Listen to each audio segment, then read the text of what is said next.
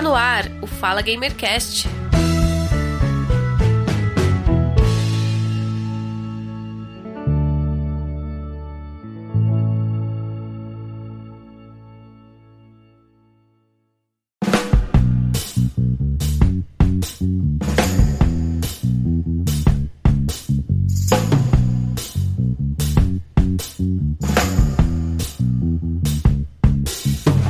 Começando mais um Fala Gamercast, eu sou o Giovanni Rezende e este é o episódio 91. E neste episódio eu recebo dois grandes amigos aqui para falar sobre política, jogos, mundo pop, games e outros assuntos também, dos quais eles falam muito em suas redes sociais, Twitter e blogs. Eu tenho a honra de receber aqui no Fala Gamercast, sou muito fã dele, principalmente no Twitter lá no seu blog, o Vinícius, do perfil no Twitter e blog Salvando Nerd. Seja bem-vindo.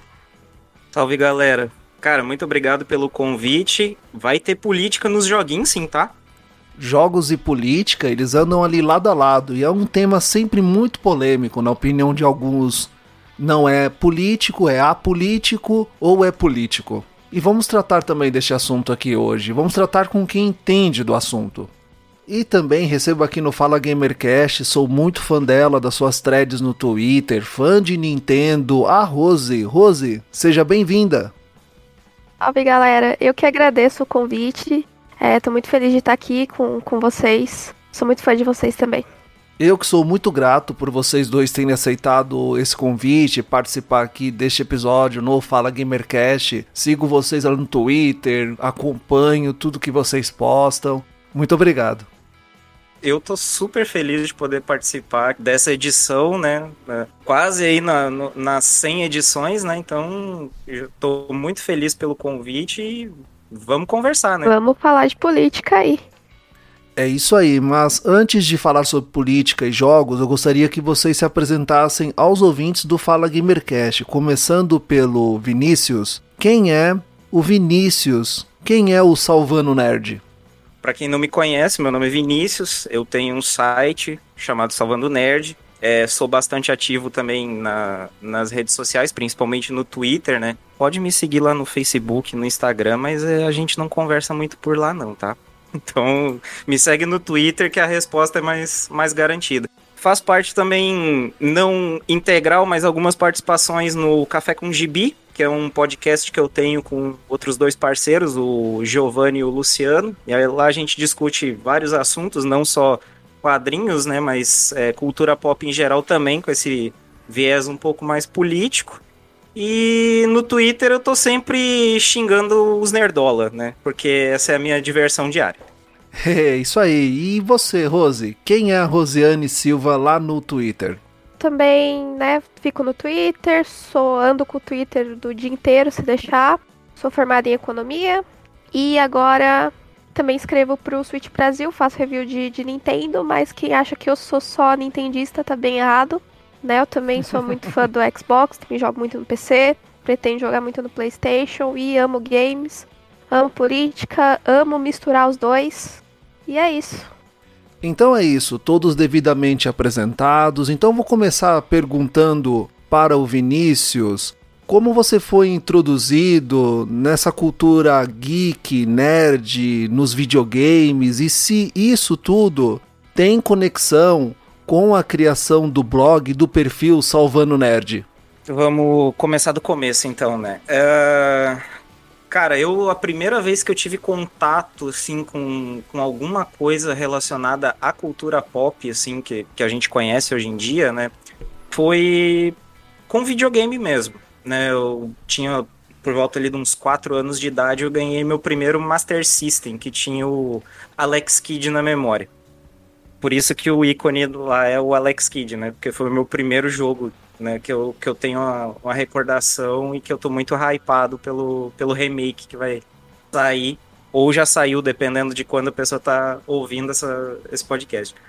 Mas foi a primeira coisa que, que assim, eu tive contato e que eu, eu lembro que eu gostei muito, assim, a partir dali foi só indo, né? Comecei a conhecer outros jogos, aí na escola eu já tive contato com outras coisas, assim, tipo Pokémon.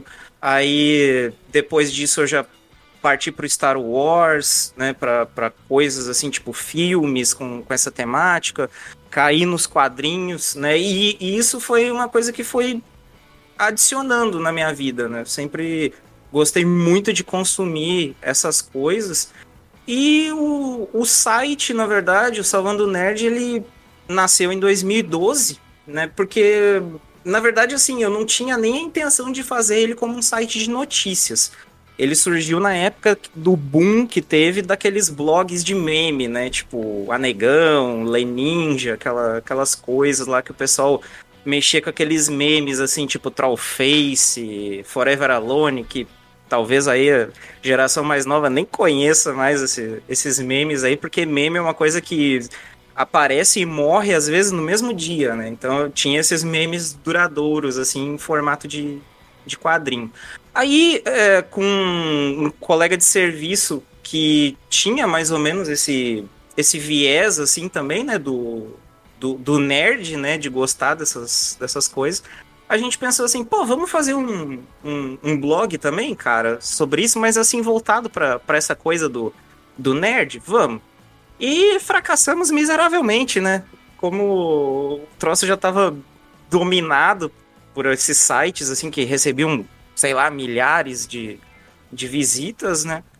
Aí a gente ficou meio um pouquinho frustrado com isso e logo em seguida esse, esse colega também saiu da empresa e eu acabei ficando com, com o site na, nas costas. Aí pensei assim, poxa, eu às vezes eu leio notícias né, em, em determinados veículos aqui, mas cara, isso meio que assim não me agrada muito o jeito que é, que é feito, sabe? Então eu vou fazer talvez do jeito que eu gostaria de ler, né? E aí começou a, a, essa coisa assim do, do Salvando Nerd fazer notícias sobre jogos, sobre filmes, sobre quadrinhos, né? Mas de uma maneira assim que, que eu gostaria de ler nos sites que eu costumava acompanhar na, na época, né? E acabou que a gente acaba tropeçando, né, na, na às vezes na, na, nessa questão da política, né? A, coisa já estava efervescendo ali por volta de 2013 por conta daquelas manifestações, né? E tudo mais que a gente sabe aonde foi parar, né? Como eu sou casado com uma professora de história, né? Então a gente acaba absorvendo muita muita coisa, né, cara? Aprendendo muito sobre isso. E eu comecei a perceber que videogame e política é uma coisa que se mistura e se mistura muito bem. De, desse ponto de vista, assim, são, são coisas que se mesclam e a gente consegue perceber que é uma, uma turma muito engajada, né? O, o pessoal que, que discute política dentro dos jogos é, são pessoas muito engajadas com isso. E quando a gente coloca isso no espectro mais voltado à, à esquerda, que, que é o meu caso, né? Como é perceptível no, no é, é, perceptível no Twitter isso, gente? Vocês que, que me seguem aí? Sim, sim. Não, isso fica bem claro. É, é, só, é só você pegar a, o que você deixou fixado lá no, na timeline do seu Twitter. Assim, é, aquilo ali é o meu troféu. E eu espero atualizar ele em breve com outro troféu que eu tô pedindo muito que aconteça, né? Vamos ver se até o final do ano isso, isso acontece. É, surpresa. Ah, mas então, assim, eu comecei a perceber isso e vi que mais gente também discutia essa, essa coisa assim da, da política e dos videogames mas ainda era muito fraco a, a representatividade que isso tinha na esquerda. A gente vê muito engajamento quando a coisa é mais voltada assim para um público à direita, à extrema direita, né? Esse público aí ele parece ser um pouco mais mais engajado nisso, né? E a gente está tentando fazer isso dentro desse espectro da, da esquerda mesmo, sabe? É trazer, unificar essa, essas pessoas para que a gente consiga também construir uma comunidade que reflita né, sobre a presença da, da política, não só no, nos, nos videogames, mas dentro dos quadrinhos, dentro da, dos filmes, filmes baseados em quadrinhos, das séries, né? Tudo que, que for da cultura pop, a gente consegue tirar alguma mensagem política de dentro daquilo. Por isso que hoje, assim, eu faço um, entre muitas aspas aqui, né, um ativismo digital lá, justamente para poder captar essas pessoas, né, cara, trazer essa, essa galera aí pra gente se fortalecer, porque junto a gente é muito mais forte, né? Sim, maravilha, claro, juntos sempre seremos mais fortes. E a política faz parte disso também. E você, Rose, como o videogame foi introduzido na sua vida? Como você adquiriu esse prazer de jogar bons jogos? Eu já vi ali umas postagens suas, você joga jogos bem legais. E escrever em blogs, sites, como tudo isso aconteceu? Ah, bom, eu também comecei a jogar videogame bem novinha, né, por, por volta dos 4, 5 anos. E isso começou muito porque eu não, não gostava de, de coisas convencionais. Então, meu pai queria me dar uma boneca, eu deixava a boneca de decoração no meu quarto. Não, não gostava de brincar. Eu também era filha única, então eu acabava passando muito tempo fazendo. vendo TV ou então procurando outras coisas. Aí teve um dia que meu pai resolveu me dar um, um Super Nintendo. E, e, na época ele, ele encontrou um Master System também. E, gente, esses videogames já eram bem velhos na época, né? É, acho que isso foi por volta de 2000, 2001. E hum. já eram videogames bem antigos. E meu pai me deu esses videogames, eles eram usados e eu me apaixonei ali. É, tinha o cartucho né, do, do Super Mario All Stars e o Master System tinha o Sonic. Então eu ficava, fiquei ali com aqueles dois. É, na época eu preferi o Super Mario, né? Acho que é o maior marco da minha vida. É, e esse videogame ele me acompanhou por muitos anos, assim. A gente não, não tinha muita grana para atualizar. Foi o único videogame que eu tive até recentemente. Me acompanhou por toda a minha infância. Foi meu melhor amigo, assim, por, por tempos. Eu juntava ali moedinha para comprar cartucho, cartuchinho para jogar nele. É, até que ele foi furtado. Né? Furtaram toda a minha casa uhum. e levaram Nossa. meu videogame junto. E depois disso eu nunca mais tive um videogame. Então, para mim, o que ficou marcado foi justamente essa minha história com o Super Nintendo. Foi o quanto eu gostava de jogar Super Mario. Para mim, isso ficou muito guardado na minha memória, assim, de, de infância. E eu vi o Mario como meu melhor amigo mesmo. Passei um, um, longo tempo jogando só em PC, né? PC bem onde. Ou então Lan House. Peguei essa parte também de Lan House. Passei muito tempo jogando em emulador, porque não tinha console. Porque eu acho que eu pulei a maioria das gerações de videogame. Não, não peguei PS2, não peguei PS3.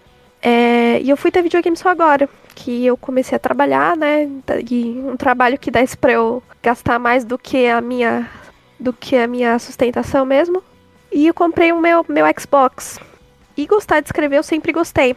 É muito tempo já que eu escrevo, eu já escrevi em blog de vários assuntos que vocês podem imaginar. Já escrevi em blog de, de fandom de banda, já escrevi em blog fazendo review de, de smartphone, já fiz umas coisas bem doidas. E é. agora que eu, que eu tenho meus videogames e que eu consigo escrever sobre eles, eu consegui me engajar muito mais na comunidade. Então eu vi que a comunidade ela essa brecha pra gente, porque quando você estuda economia, quando você tem uma pauta um pouco mais política, uma pauta econômica mesmo, é, você nota que tem essa abertura na comunidade porque muita gente não tem muita noção. É, uhum. Quando você fala que o preço de um console pode ser afetado por X, por XYZ, aqui no Brasil e tudo mais, as, as, pessoas elas não entendem isso de uma forma tão prática. Então é aí que eu gostei de escrever mesmo e comecei a abrir o Twitter para falar sobre. Às vezes eu já, já publiquei uns, uns artigos separados, entrei no site que eu tô agora, que é o Switch Brasil.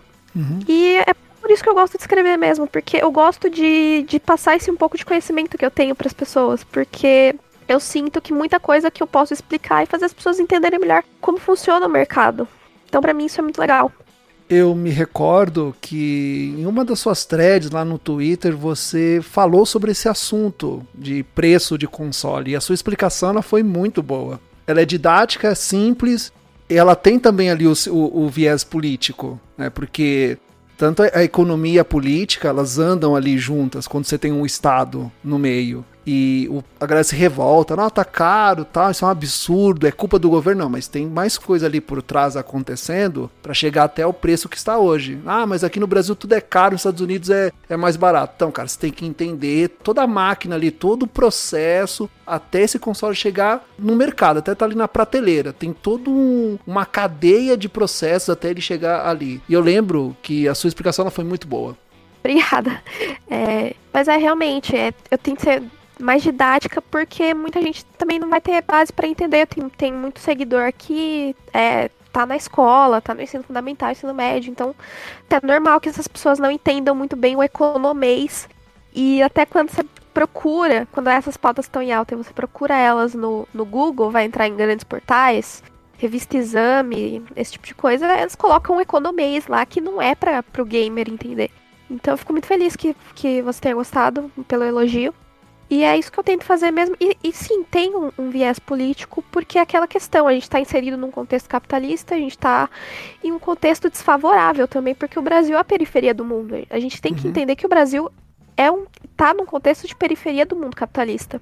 É muito importante que se você vai fazer uma crítica nesse sentido, é muito importante ter isso em mente essa consciência nós temos. O problema é que o nosso presidente não tem essa consciência. Para ele, nós estamos a nível Estados Unidos. Né? A gente tá podendo ameaçar. O liberal brasileiro pensa isso. Sim, é, nem, é, sim. É, nem essa consciência e nem outras consciências, né? Vamos deixar bem claro aqui, né?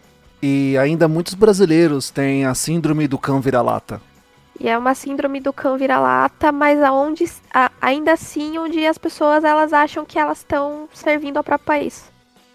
Então, não muito fugindo do assunto de política que nós vamos tratar aqui no decorrer deste episódio, mas eu queria puxar ali o primeiro tema aqui da nossa pauta, falar um pouco sobre cultura nerd e mundo pop. Perguntar para vocês se vocês acreditam que a cultura nerd um dia vai acabar.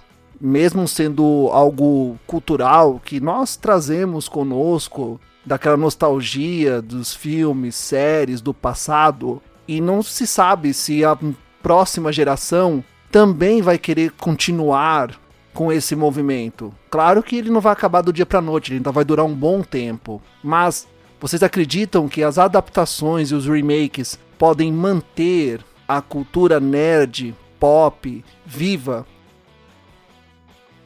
Eu eu acho que eu sou um pouquinho mais nova que vocês, né? Eu vivi os anos 2000, eu não vivi os anos 90.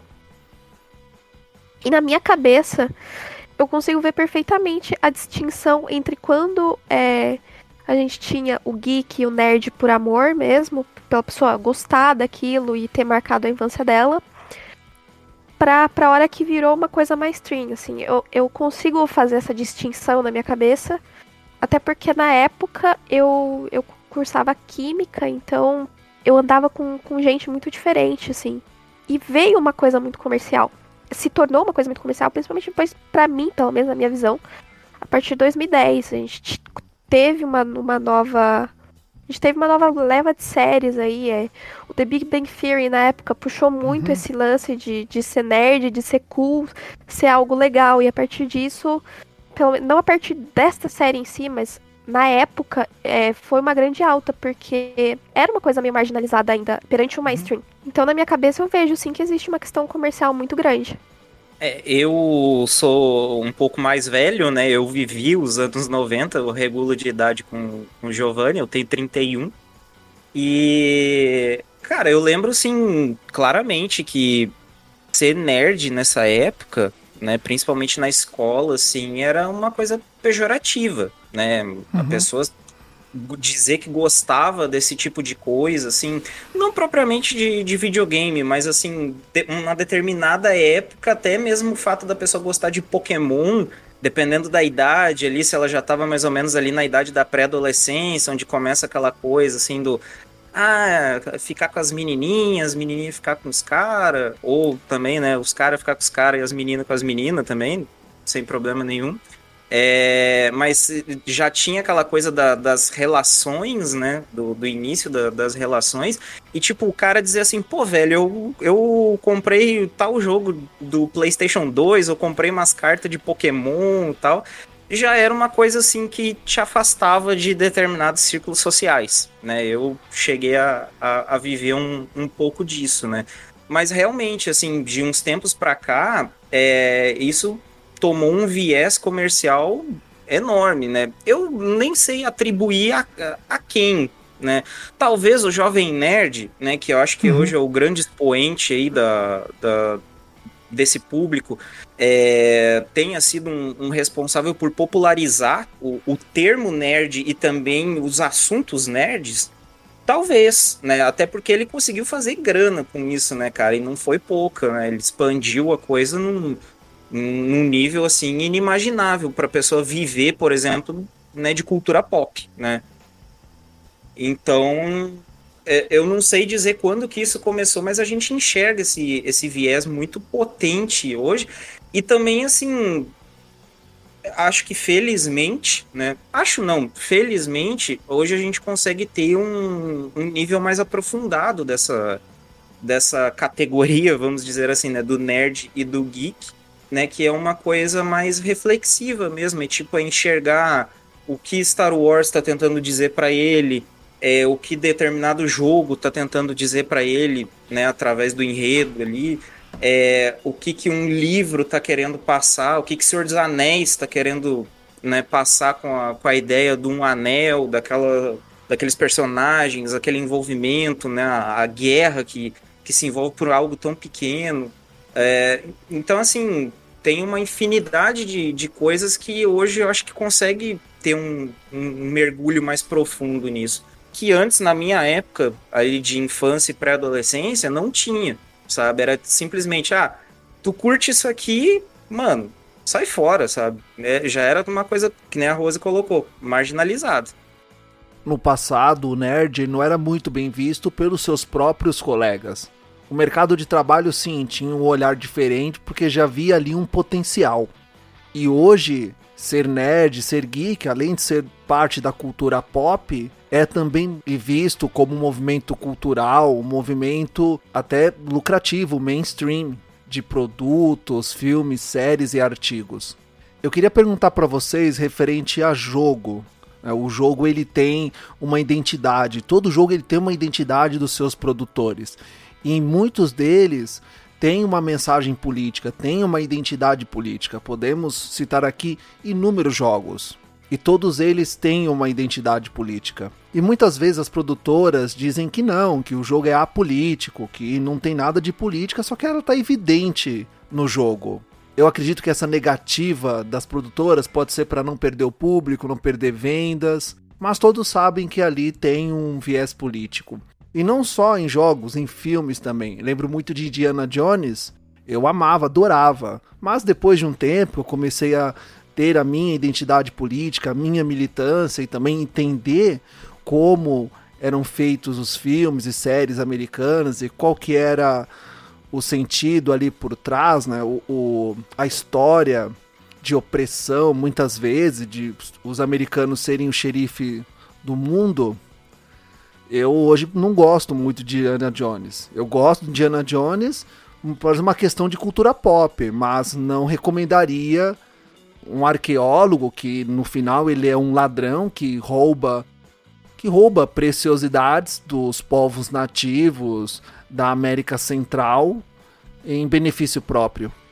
Aí eu gostaria de perguntar para vocês o que, que vocês pensam sobre isso, essa questão de jogos e cultura pop com uma identidade política. Tem ali um viés político, mas ao mesmo tempo é dito que não é politizado, é apenas ficção. Mas sabemos que não é ficção é baseado em algum contexto histórico. Cara, então, é, eu vejo que, tipo assim, tem um movimento grande de pessoas, é, influenciadores, né, e... Enfim, pessoas públicas, né, influenciadores mesmo, que eles gostam muito dessa coisa de quebrar é, a política dentro dessas obras, de despolitizar as obras, justamente para a gente criar né, um, uma, uma comunidade que não, não reflete sobre isso. Né? Tu citou aí o exemplo do, do Indiana Jones, mas para a galera mais nova, é o, é, tu tá dando a receita de bolo do, do Uncharted, velho. Sabe? É, é exatamente o mesmo equivalente, né? É o cara branco, é, americano, não sei se o Nathan Drake é americano, é, vamos botar americano que chega numa outra, num outro local, faz um auê danado, destrói tudo e, pô, beleza, consegui esse artefato aqui. Bacana, né? Show. Vamos embora, vamos pro próximo jogo. Então, sabe, é, a gente tem essa, essas, essas emulações né, dessas obras aí em outras obras mais atuais justamente para captar isso. Mas, claro, É, vai do público, né? De poder dar uma refletida sobre aquilo. Uncharted é um jogo divertido? Pra caramba. É, eu gosto demais, assim, da, da, da série. Acompanho é, desde o primeiro ali. Gosto muito do, do, do, da série como um todo, sabe? Porque visualmente é bonito, é gostoso de jogar e tal. Só não é gostoso de atirar, mas é gostoso de jogar e tal. Mas é, é, é, um, é um jogo que te faz refletir sobre essa coisa da causa-consequência, né? E principalmente quando a gente coloca isso no contexto de colonização, né? A gente sabe o quanto uh, países foram afetados por conta da colonização, né? Mas também tem outras obras que tentam reescrever a história, que é o caso, por exemplo, de Call of Duty, de Battlefield, né? Então, assim, são obras que a gente tem que ter muito cuidado quando a gente está consumindo ela, de ter essa, é, é, esse discernimento, sabe? Porque é, é, cara, é muito fácil a gente conseguir construir uma narrativa a partir de um jogo do, e de uma pessoa que ela não tem é, um, um, conhecimento político muito apurado. Não tô nem entrando no mérito aqui de esquerda ou direita, né? De, de lados políticos aqui, mas normalmente quando a pessoa fala assim, ah, eu não sou nenhum nem outro, ela é de direita, né? Então a gente já tem essa essa coisa assim, o centrista ele normalmente fala que ele é de centro e tudo mais. Beleza, é a opinião dele, sem problema nenhum. Mas é, a gente tem que ter muito cuidado quando a gente fala de, de, de jogos que fazem essa reescrita da, da história, porque é, o momento em que a gente vive atualmente, dessa coisa assim de, de narrativas políticas, né? principalmente essa, essa coisa assim do terraplanismo, do cara, é porque não houve o devido cuidado com aquelas pessoas, entendeu? Por isso que elas caíram naquela narrativa. Então é tipo assim, faz sentido para ela porque ela encontrou um sentido naquilo, da mesma forma que um jogador de Call of Duty de repente vai vai jogar aquilo ali e vai fazer total sentido para ele que tipo, mano, faz muito sentido matar as pessoas, sabe? Não tô dizendo que vai, vai, vai, A pessoa vai sair da casa dela, vai lá com uma arma e vai matar uma pessoa. Porque normalmente existe também essa narrativa que o jornalismo, e daí entra até na, no meu campo, né? O jornalismo tenta às vezes passar. Ah, fulano fez, cometeu tal crime porque ele jogava videogame. É, não existe isso, cara. O que existe é um gatilho e uma pessoa que já estava predisposta a fazer aquilo ali, entendeu? Não foi o videogame que causou aquele, aquela tragédia. Foi uma pessoa desequilibrada.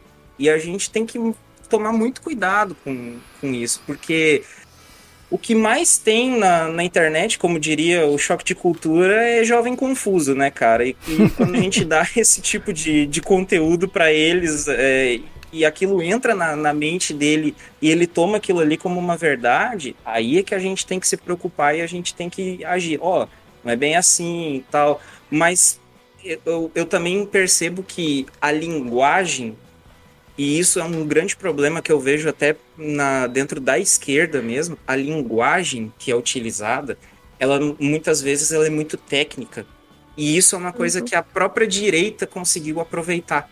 Porque a linguagem dos caras é linguagem de meme. É linguagem que essa pessoa ali, meio cabecinha fraca, ela vai entender entendeu? Então, assim, muitas vezes um jogo tá te passando um, um determinado roteiro, mas se o cara não souber navegar nas entrelinhas ali, não tiver essa, essa expertise de, de enxergar as coisas nas entrelinhas, ela pode cair num campo meio complicado, cara. E fazer o resgate dessas pessoas, às vezes, é uma tarefa muito difícil, quase impossível.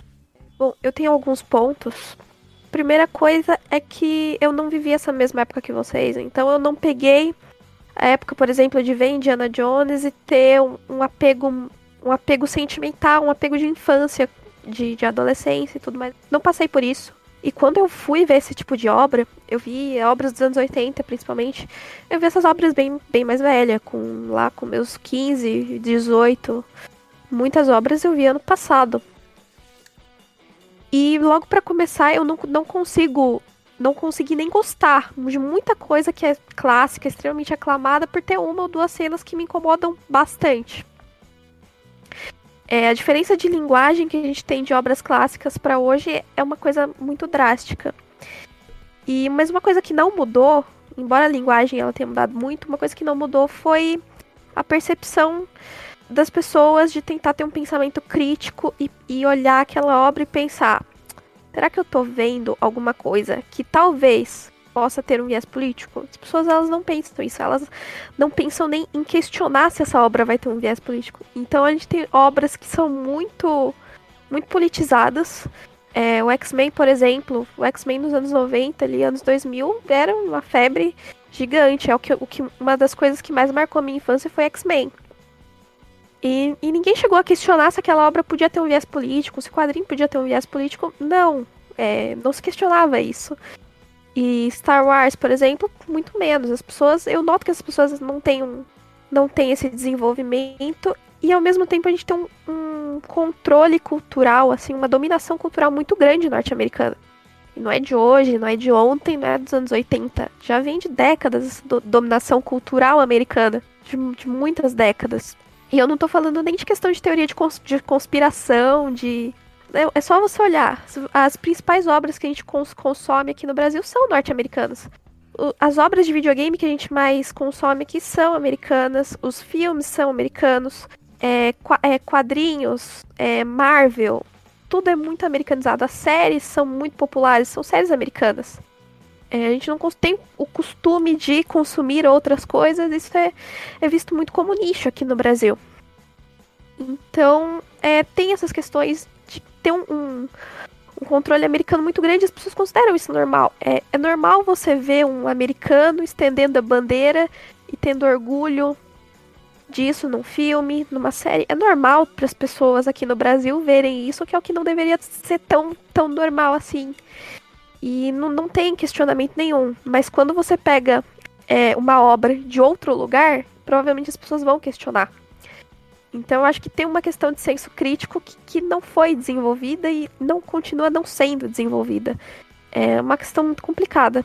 Só para completar, é, pegando também essa, essa questão de, de séries, né? É, ultimamente eu tenho consumido bastante produção nacional, né? Vi recentemente aquela Cidade Invisível, que tá no uhum. Netflix. É, assisti também é, uma outra chamada Onde Está Meu Coração, que tá no Globoplay. Paguem nós aí, por favor, vocês duas. é, e, e, cara, eu fiquei impressionado porque assim, ó, é, o Giovanni com certeza passou por isso, né? Mas na época que a gente era criança, pelo menos assim, eu vivenciei um, um, uma situação assim. Era muito comum na, nas rodas de conversa de, dos pais da gente ter aquele momento assim, pô, vi um filme e tal, não sei o quê. E o pai da gente ou a mãe da gente perguntar assim: Ah, mas é brasileiro? Sabe? Já com um desdém, uhum. assim, da, da, da, produção nacional. Tipo, nossa, mas é brasileiro e é bom? Sabe? E, e isso é uma, uma coisa que, assim, felizmente, com o tempo, a gente está conseguindo quebrar essas coisas, porque eu lembro de, de momentos assim também, isso já na, na época de internet, em que era muito comum as pessoas fazerem aquelas comparações idiotas assim de tipo, ah, o povo nórdico, o povo nórdico tem Thor, tem Odin, tem não sei que, tal criatura, não sei que. O que que a gente tem? A gente tem a Cuca, a gente tem a Mula Sem Cabeça, uhum. o Saci Pererê. E, cara, tipo, a Cidade Invisível, o que elas fizeram com esses personagens é assim. Já era uma cultura extremamente rica, mas a gente, nessa síndrome de vira-lata que a gente comentou mais cedo, né, tem esse desdém já desde muito novo.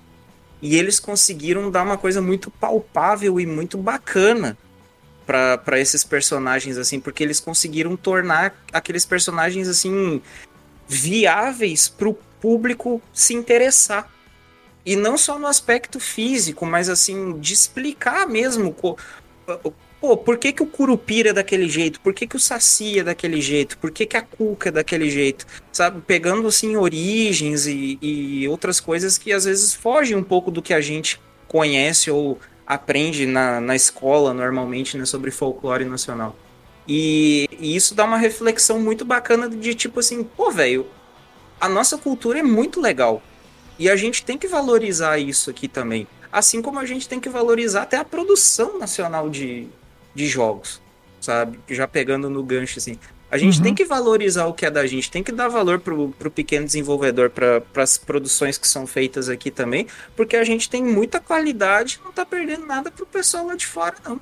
Daqui a pouco é eles lá de fora que estão pedindo arrego, sabe? Sim, o Brasil ele tem grande potencial em filmes, séries e jogos independentes. Pena que isso é pouco divulgado, é pouco incentivado no Brasil. Muitas produtoras dependem de financiamento coletivo, doações, crowdfunding para dar continuidade em filmes, jogos e séries. E ainda é uma pena que poucas pessoas gostam das séries nacionais, filmes nacionais, inclusive os jogos nacionais. Não gostam de pixel art, gostam de um jogo maior, menor, enfim. É uma pena. Eu queria perguntar para vocês a questão política em jogos. Todos os jogos existe um viés político neles. Porém, isso pode mudar de geração para geração. A no...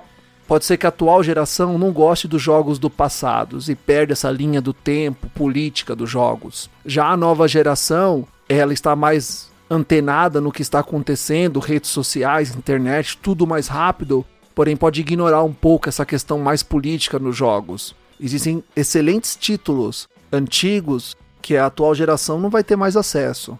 Eu acho que de depende muito do, do, do que a gente está conversando. Em jogos especificamente, tem jogos que hoje já se perderam. É, acho que a comunidade nintendista é a maior expert em, em reclamar de jogos que já se perderam, né? Uhum. É uma série de franquias aí que fez sucesso principalmente no Super Nintendo. Que hoje tão, hoje muita gente que tem o Nintendo Switch não conhece, a não ser pelo, pelo, pelos emuladores que estão no próprio Nintendo Switch. Então é uma coisa muito, muito complicada de se lidar, mas é claro, parte disso vai se perdendo, até porque eu acho que tem uma, uma mudança de geração que, que não acompanha. Uhum. É, eu sou de uma geração, vocês são de outra, e eu provavelmente não tenho os mesmos gostos que vocês. Eu conheço muita gente ali por volta dos 30 anos e tal que, que ama RPG. É, que ama RPG japonês, que é uma coisa que eu, eu tive muito pouco contato. É, eu tive contato muito com, com coisa ocidental mesmo.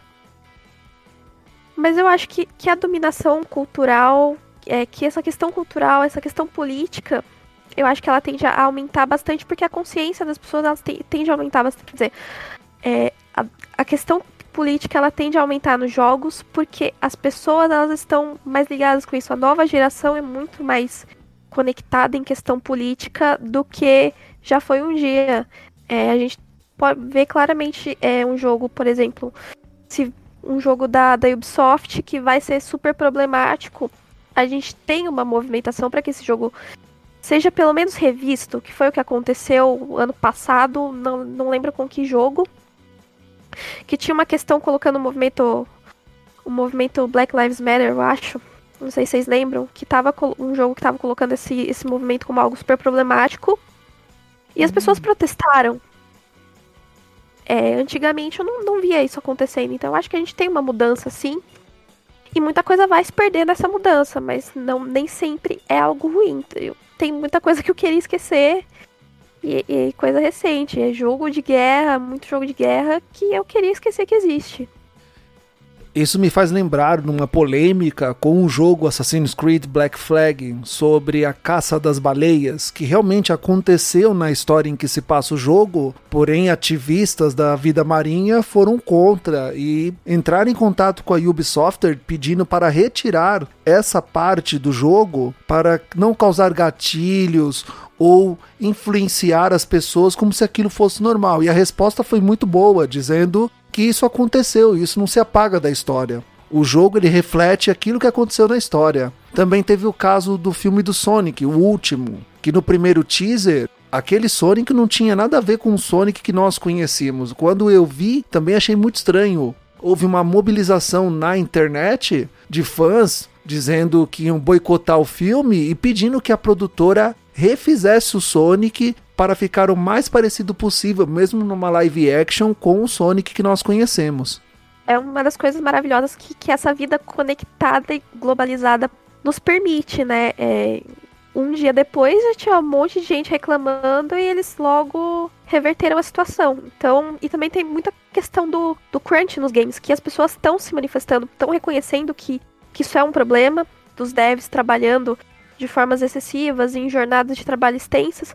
As pessoas estão se manifestando sobre isso. Eu espero que algum dia a gente chegue até no, num boicote mesmo de, das empresas que não estão num ambiente de trabalho bacana. Porque, cara, é muito complicado. Você vai consumir um jogo onde você sabe que a pessoa que trabalhou naquele jogo trabalhou por 20 horas sem parar e dormiu no escritório.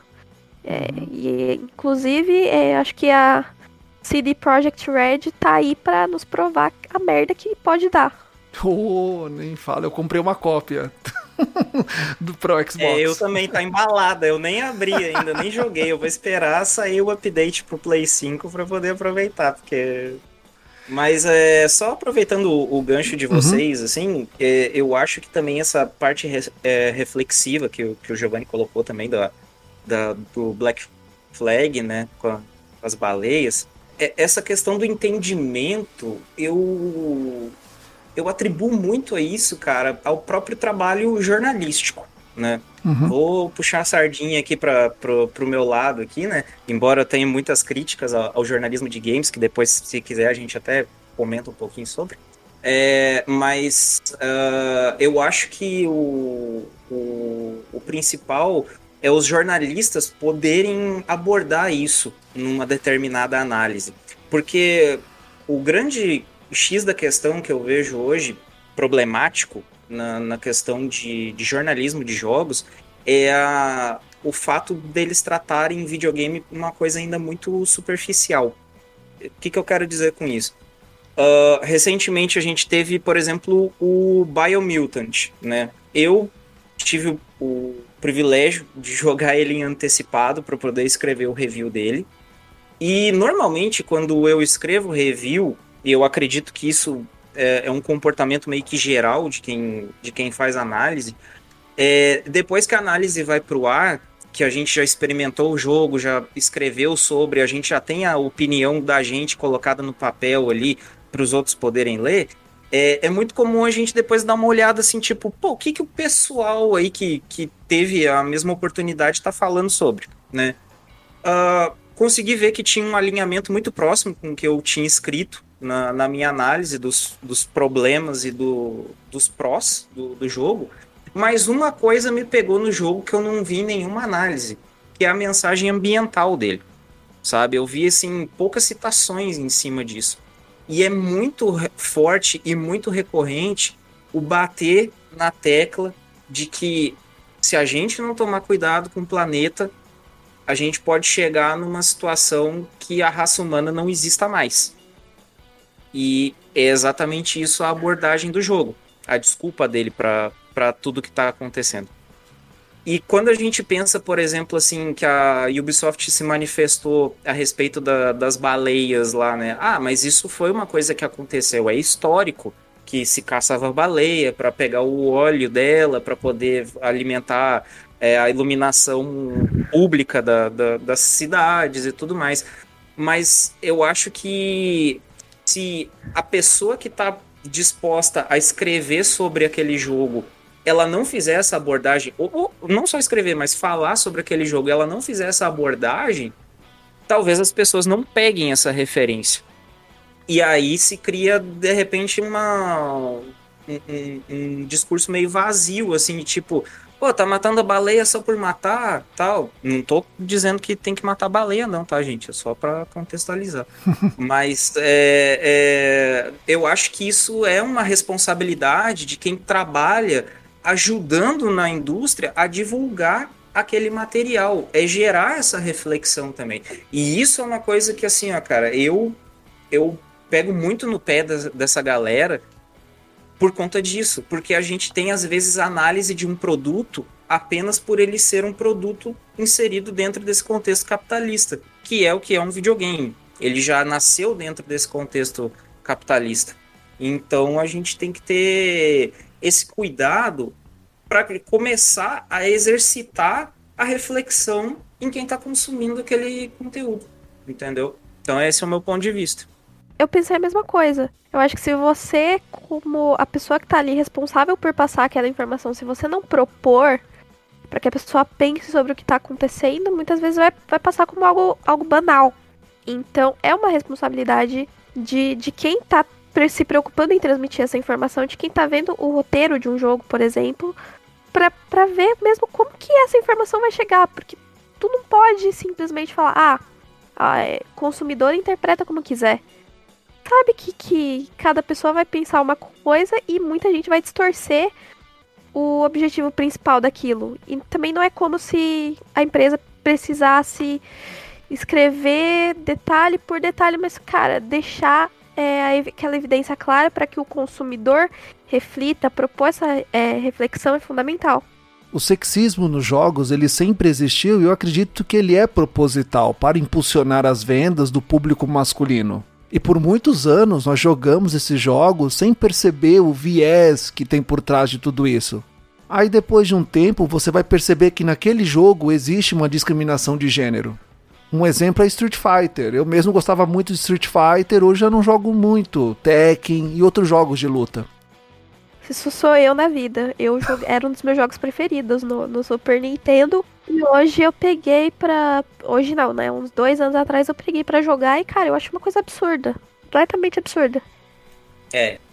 é, é ele é um problema. Darkstalkers é outro problema também, porque é extremamente sexista. Extremamente uhum, sexista. Sim.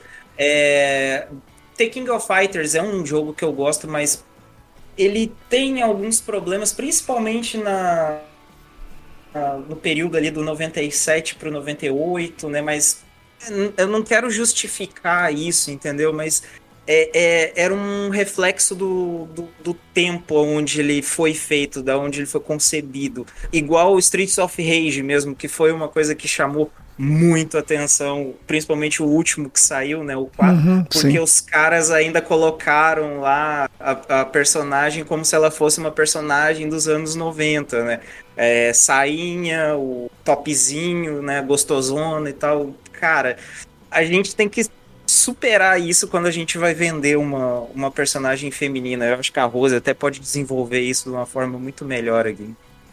Não, é, realmente é, é muito problemático. Pra mim, é como a gente tava falando de Street Fighter, pra mim é muito marcante por causa da Chun-Li. Eu, eu joguei Streets of Rage 4, é, não, não é meu tipo de jogo, joguei ele até o final, mas, mas não gostei muito. E principalmente em jogo, um jogo asiático, a gente vê aquela sexualização exacerbada. E a partir de um certo momento, é como você falou, é, é uma reflexão daquele período.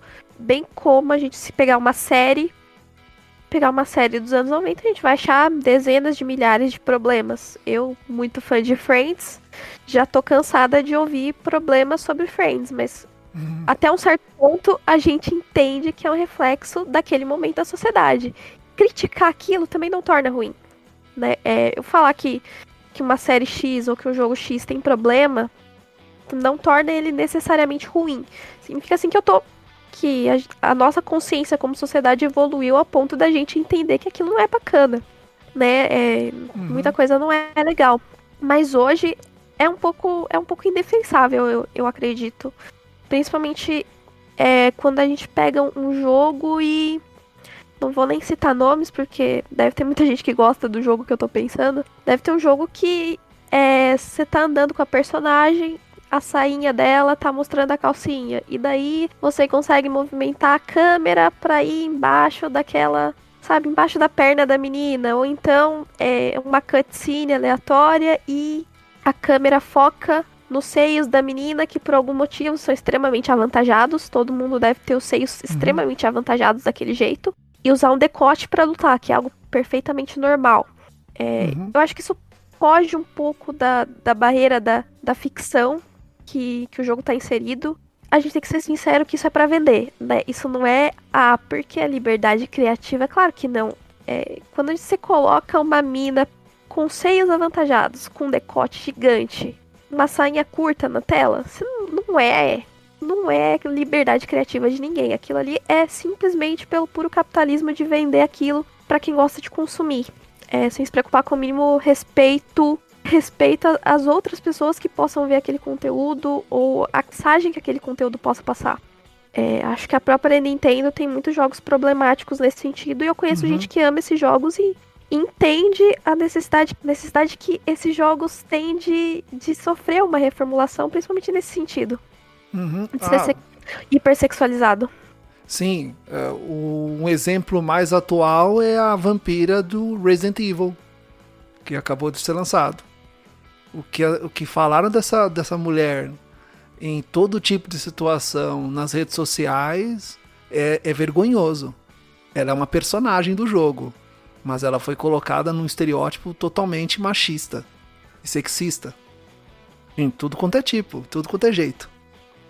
Sendo que é um jogo. mais falando sobre, sobre ela, sobre as Uhum, pessoas falando sim. sobre ela do que falando sobre o jogo. Isso mesmo. Ninguém falando sobre o jogo. Agora falando sobre, sobre essa, essa vampira, nossa, horrores. Eu fui um dos que peguei um meme dela e comentei assim lá no Twitter. Gente, sério mesmo, vocês acham graça nisso aqui? Ah, De verdade, vocês acham graça nisso aqui? Era tipo Uhum. um meme assim que focava exatamente na, na, na bunda da personagem, assim, e tava o Ethan olhando da janela com um sorrisão na cara, assim, sabe? Eu, cara, realmente, assim, é- é, eu- perguntei, vocês acham graça? E vocês acham que eu tô sendo chato de falar que isso aqui é uma coisa extremamente machista? Por sorte, né, a maioria das pessoas que se é, manifestou na, na postagem diz, não, realmente, cara, não tem graça nenhuma, é só um meme sem graça. E não é legal o que tá sendo mostrado aqui. Pois é, cara, porque o foco, acho que todo mundo tava esperando um novo Resident, uma nova história, né? Personagens novos, personagens icônicos. Eu até acredito que a que a Lady Dimitrescu tenha se tornado um, um, um personagem no nível do William Birkin e do Nemesis, né? Como um, e do Mr. X, né? Também como um personagem assim que vai ser lembrado. Só que eu acho que talvez o, o lembrado dela, pra quem ficou só no meme, vai ser só aquilo ali, sabe? Só uma mulher gigantesca e com a bunda grande. Mais nada. Sim, eu, eu mesmo recebi no, nos grupos de WhatsApp, também vi na internet é, imagens com ela em formato de desenho dela nua, em várias posições sexuais, com vários personagens. Realmente tirou o foco. O foco ali já mudou. Eu queria muito saber do, do jogo. Aliás, ele tá caríssimo. Eu queria jogar. Só que o comentário maior foi da personagem. E Também- vai falar que isso não é proposital. Tá na cara que, que Uhum. foi um- design proposital por parte da, da Capcom. Quem joga esse joguinho aí que a, que a Rose falou, da menina de sainha e tal, que a gente não vai citar aqui, com certeza vai jogar Resident Evil por causa da Lady Dimitrescu. Sem sombra de dúvida. Um outro jogo que eu gosto muito é o Tomb Raider. Todos os jogos da série Tomb Raider eu gosto, já joguei, joguei muito Tomb Raider. Ela também sofreu do sexismo, do machismo, da discriminação por gênero. Isso você só vai perceber com o tempo. Ela é um personagem palpável, mas ela também sofre dos mesmos problemas do que o Uncharted e o próprio Indiana Jones, né? Hum, Aquela coisa da intervenção, né? Do, do estrangeiro dentro Sim, de uma sim. outra cultura e tudo mais. Né? So- Sofre isso, né? Não tem como a gente fugir desse, desse aspecto dela. É, realmente, existem alguns jogos que são repetitivos e até chatos, enjoativos de jogar.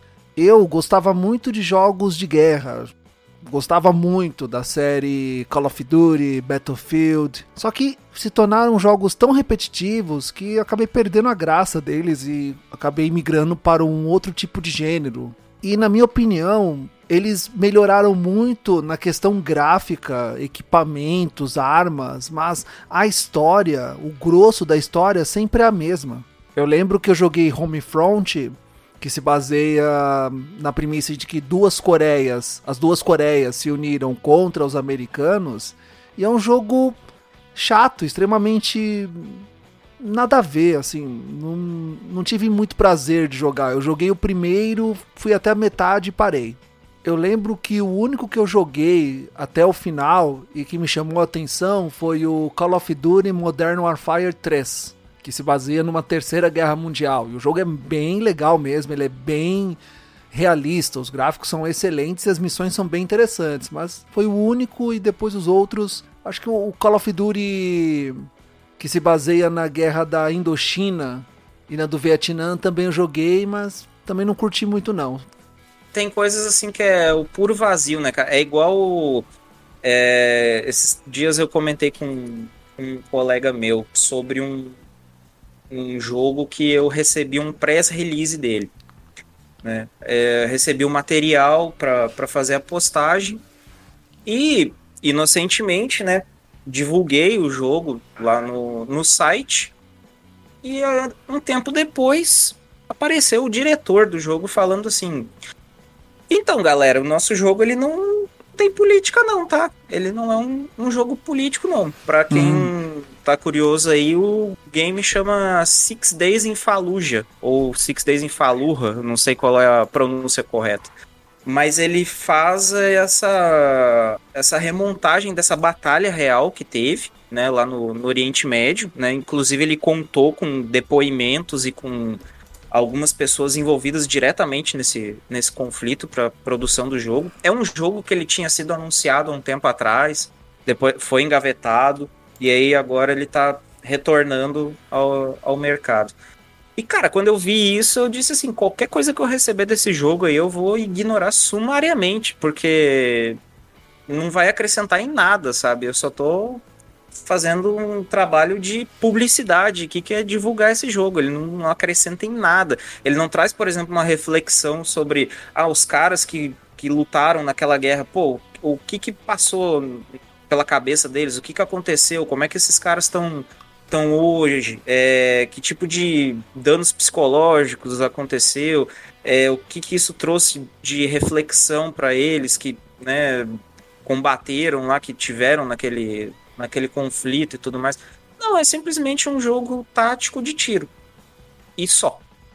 Você pega um tema como esse, quer dizer, eu não vou discordar de vocês, sim, do, do diretor aí que você comentou, mas se você pega um tema desse, é óbvio que você já tá politizando. O tema é um tema político. Uhum. Não tem sim. como você se desvincular disso. E as pessoas, elas ainda vão nessa tecla de falar que não é politizado, simplesmente porque a maior parte da comunidade vai, não, vai, não vai gostar da posição de envolver a palavra política em si. A gente sabe que coloca política, as pessoas acham que a política é uma coisa abençoada, uma coisa que tá lá no, no céu ou no inferno, dependendo da pessoa, e você não pode tocar naquilo.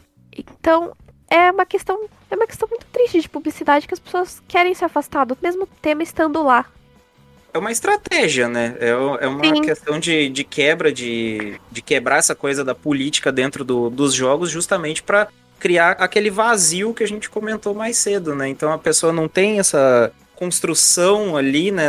Consegue visualizar as entrelinhas do, está se passando ali, ela vai absorver o que os caras querem. Não, não, não tem política nesse jogo aqui. Ela vai abraçar isso com as duas mãos, né?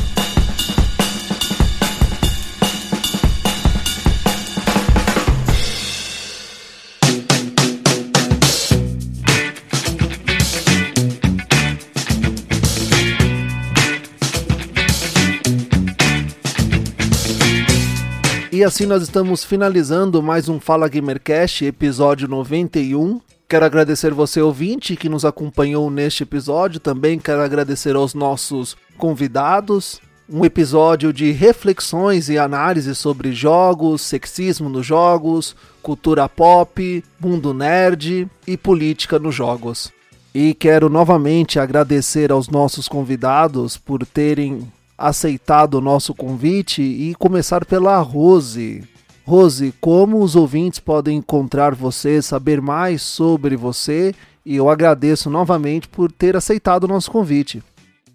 Eu agradeço o convite, foi muito bacana a conversa com vocês, né? Vocês são muito muito inteligentes, é uma troca de ideias muito bacana. E quem quiser me encontrar, pode me encontrar no Twitter ou no Instagram com arroba Silva.